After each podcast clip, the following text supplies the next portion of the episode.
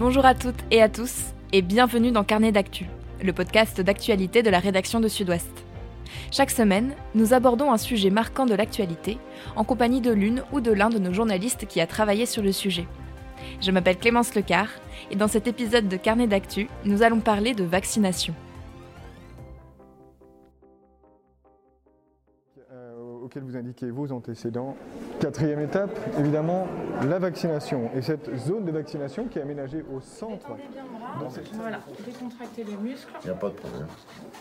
Voilà, bon, ben, je me fais vacciner pour la bonne raison que pour le pays, il faut tout le monde, plus de gens seront vaccinés, moins la maladie courra et elle sera plus vite à arrêter. Quoi. Il, faut, il, faut, il faut que tout le monde se vaccine. Beaucoup de- d'impatience pour pouvoir revivre normalement et aller voir mes petits-enfants. Il me tarde de le faire pour protéger les autres aussi, me protéger à moi et protéger les autres. Parce que le confinement commence à être long. Et surtout le papier à ne pas oublier avec la date du prochain rendez-vous. Bonne nouvelle pour la Nouvelle-Aquitaine, puisqu'elle rejoint le podium des régions les plus vaccinées de France. Pourtant, les médecins et pharmaciens néo-aquitains font encore état de beaucoup trop de doses non distribuées, et donc jetées, et de créneaux vacants. Un constat qui pourrait peut-être changer avec les annonces d'Emmanuel Macron à propos de l'élargissement des critères de vaccination d'ici le mercredi 12 mai. Alors l'objectif de 20 millions de personnes vaccinées d'ici la mi-mai est-il encore jouable? Comment le problème du vaccin AstraZeneca est-il venu mettre en lumière une défiance de la part des Français envers les vaccins? Et sont-ils toujours efficaces avec les nouveaux variants du Covid-19 C'est ce que nous allons voir aujourd'hui avec notre journaliste Isabelle Castera, qui est spécialiste de ces questions. Isabelle, bonjour, merci d'être avec nous. Bonjour tout le monde. Alors, selon les derniers chiffres officiels, en France, il y a un peu plus de 16 millions de personnes qui ont reçu au moins une dose de vaccin depuis le début de la campagne le 27 décembre, soit presque un quart de la population française. Qu'en est-il de la situation en Nouvelle-Aquitaine?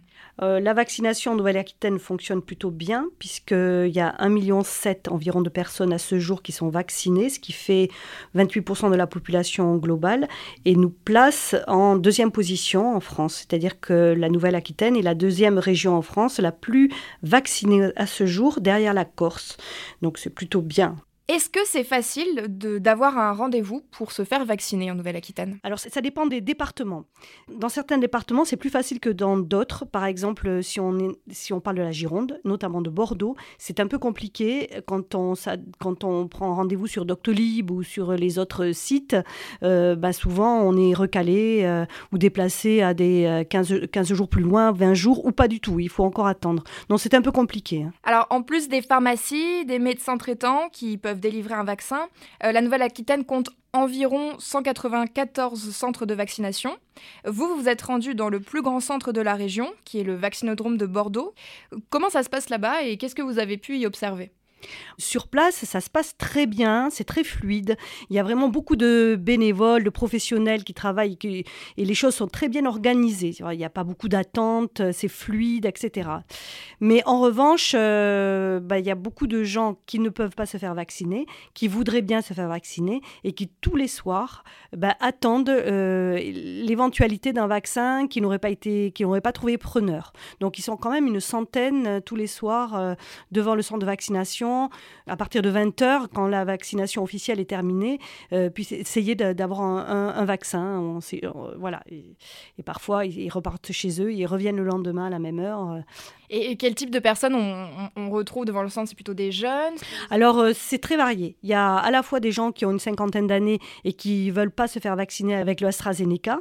Euh, le vaccin auquel ils ont droit et qui veulent uniquement le Pfizer. Et comme on ne vaccine qu'avec du Pfizer au centre de vaccination, ben, ils viennent là euh, pour euh, attendre une dose de Pfizer.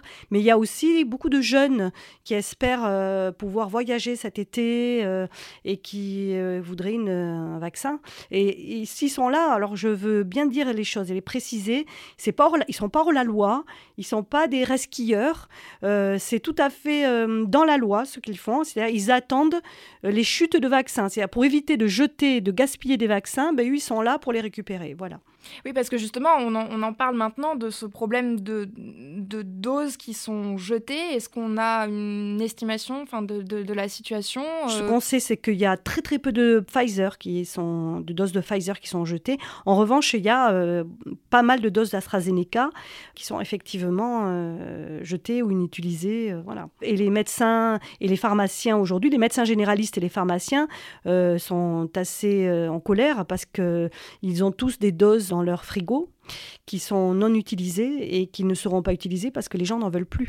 Alors justement, on le disait tout à l'heure euh, au début de l'épisode, pour éviter qu'il n'y ait trop de doses perdues, Emmanuel Macron a annoncé que la vaccination allait être accessible à tous, et je cite, sans limite d'âge. À partir de lundi 10, je dis bien de lundi 10, les vaccinations commenceront pour nos concitoyens qui ont plus de 50 ans. La deuxième chose, c'est que nous ne voulons pas particulièrement au moment de ce week-end qui peut être un peu long, euh, du pont de la semaine prochaine, qu'on gâche quelques doses que ce soit. Et donc à partir de mercredi 12, mercredi 12, vous pourrez regarder la veille sur le site Doctolib les doses qui sont disponibles. Et cela, quel que soit votre âge. Donc ça veut dire que dès ce vendredi 7 mai, vous pouvez vous rendre sur Doctolib pour trouver un centre de vaccination où il reste encore des doses à administrer et vous pourrez prendre rendez-vous. Donc on espère que ça permettra d'être plus efficace, on verra bien. En attendant, je voulais revenir sur l'une des plus grandes polémiques concernant les vaccins. Euh, je veux parler de l'AstraZeneca parce que malgré l'élargissement des critères de vaccination, ça reste une variable qui risque de poser problème l'AstraZeneca suscite énormément de défiance. Donc au départ, l'AstraZeneca aurait dû être beaucoup plus euh, généralisé. Et finalement, euh, en raison des problèmes autour de ce vaccin, des problèmes d'effets indésirables graves, rares mais graves, euh, ben, ils ont choisi de ne plus donner l'AstraZeneca aux plus jeunes, de le, de le, garder pour les plus de 55 ans. Donc ça aussi, ça a généré des, des, cafouillages. Et comme les gens de plus de 55 ans sont très inquiets face à ce vaccin, et eh ben, la plupart refusent ce vaccin-là et préfèrent le Pfizer. D'autant plus qu'on sait que l'AstraZeneca réagit moins à, aux nouveaux variants. L'Agence française du médicament a recensé 23 cas de thrombose rares et d'anomalies de la coagulation qui ont entraîné 8 décès depuis le début de la campagne de vaccination. Et donc euh, le vaccin AstraZeneca est euh, clairement désigné comme responsable de ces mmh. décès. Euh, donc j'imagine que ce doute n'a pas rangé la défiance des Français envers la vaccination euh, en, général. Oui, en sachant que déjà les Français sont euh, en Europe euh, le pays le plus défiant par rapport à la vaccination. Il y a beaucoup d'inquiétudes et il y a beaucoup d'antivax et il y a presque culturellement une, une, espèce de méfiance déjà naturelle par rapport au vaccin. Or, il y a eu ce problème avec l'AstraZeneca, des cas de, de thrombose rares. Qu'est-ce que c'est des thromboses? C'est un caillot de sang, euh, c'est un caillot de sang euh, qui bouche une artère et qui provoque bah, des, soit des hémorragies, soit des décès, quoi. Donc euh, c'est quand même, quand même grave et inquiétant. Donc évidemment, là, l'AstraZeneca a perdu, a perdu de, de, la confiance, quoi, ce qui est logique. Même on a beau dire que c'est un bon vaccin et qu'il est et est efficace, n'empêche que bon, mais voilà, c'est un peu l'auto. Hein, donc. Et sauf que du coup, le problème, on reçoit encore des doses d'AstraZeneca par en France. Il y a toujours cet objectif des 20 millions de primo injectés euh, d'ici la mi-mai, puis 30 millions en juin. Comment est-ce que ça va affecter en fait euh, cette campagne de vaccination si euh, l'AstraZeneca n'est plus administré comme avant? Voilà, alors l'AstraZeneca ne fera plus partie de l'arsenal des vaccins. Petit à petit. Hein, et donc l'Europe n'a pas hum, renouvelé son contrat avec, avec AstraZeneca au motif que les commandes n'avaient pas été livrées en temps et heure, mais en réalité, c'est parce que bah, plus personne n'en veut. Donc, ils ont été obligés d'interrompre. Mais, euh, ça risque effectivement d'altérer un petit peu euh, la, bonne marche de la, campagne, sachant que le Pfizer et le Moderna, enfin, notamment le Pfizer, les commandes ont triplé, doublé. Euh, là, ça, ça, va très très vite, ça s'accélère quand même. Hein. donc, bon, on va rattraper le, peut-être on va rattraper le retard. Hein. Et donc on a aussi euh, donc on a le Pfizer, on a le Moderna qui sont des, vaccins ARN et il y a le fameux Janssen qui est aussi un vaccin vectorisé qui est de la même technologie que l'AstraZeneca et qui pose aussi des, des problèmes. Donc euh, peut-être qu'on va devoir faire aussi sans, sans ce vaccin-là. Pour qu'on soit clair par rapport à l'AstraZeneca, qu'est-ce qui va se passer pour les gens qui ont déjà reçu une première dose de ce vaccin? Alors, d'après les, médecins, les scientifiques, ceux qui ont une première dose, qui ont eu une première dose d'AstraZeneca, peuvent tout à fait recevoir une deuxième dose d'un vaccin à ARN messager sans que ça pose trop de problèmes. Et il n'y a pas de contre-indication à mélanger les deux vaccins Oui, il n'y a pas de contre-indication. Même si, il faut savoir quand même, il faut être prudent, hein, parce qu'on est quand même dans des phases 3 de ces vaccins. C'est des vaccins tout récents. Donc vous parlez de phase 3 pour le vaccin. Qu'est-ce que c'est la, la phase 3 Il y a l'élaboration du vaccin, puis après il y a les phases qui sont les phases d'analyse du vaccin. Donc in vivo, puis, sur les, puis après l'analyse clinique, c'est-à-dire qu'on on teste des, entre guillemets des cobayes euh, qui, pour voir un petit peu comment ils ont des, quels sont les effets secondaires, comment ils réagissent et si ça marche.